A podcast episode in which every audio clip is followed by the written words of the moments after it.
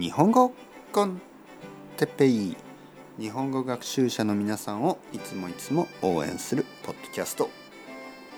今日も日本に住み始めたら。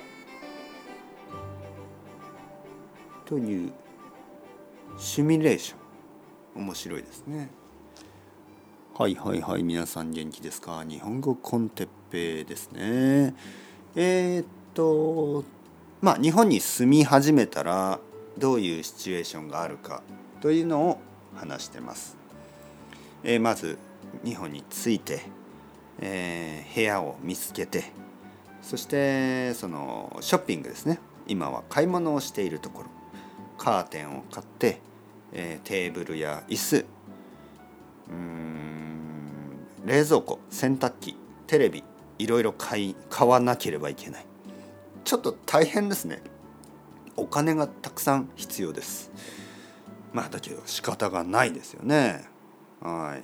まあ今は高いものもあるし安いものもあるのでそのまあまずは安いものを買ってもいいかもしれません、ね、安いものを買ってもし、えー、もっともっと長く日本にいる予定ができたら少しずつあのもっといいものに変えてもいいかもしれない。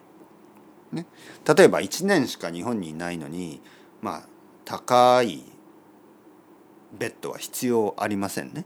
だからまあまずは安いベッドを買ってもいいかもしれない。だけどもし日本で仕事が見つかったり、えー、日本人と結婚したり長く長く日本に住みたいなと思った人はまあもっとまあいいベッドを買ってもいいかもしれないですね。まずは最初はとりあえずあの安いものを買ってもいいかもしれません。はい、買い物ですね、はい、買い物が終わったらじゃあ学校に行くルーティンが始まりますね。あまずあの買い物ですねちょっと買い物についてもう少し日本で買い物をする時はあのまあほとんどのビザとかマスターのクレジットカードが使えます。ね、全然問題ありません。だけど少しのお店ではあのキャッシュオンリー現金だけの場合もあるので少し現金キャッシュですね。現金を持ってた方がいいですね。ほとんどの場合はクレジットカードで大丈夫です。でも少しの場合は現金を持っていた方がいいです。あとあの前回言ったアマゾンとかのオンラインショッピングですね。ほとんどの場合は時間を選ぶことができます。時間が選べます。例えば午前中とか午後12時から2時までとか2時から4時まで4時から6時まで、えー、そういうふうに時間を選ぶことができます。だから忙しい人でも大丈夫です。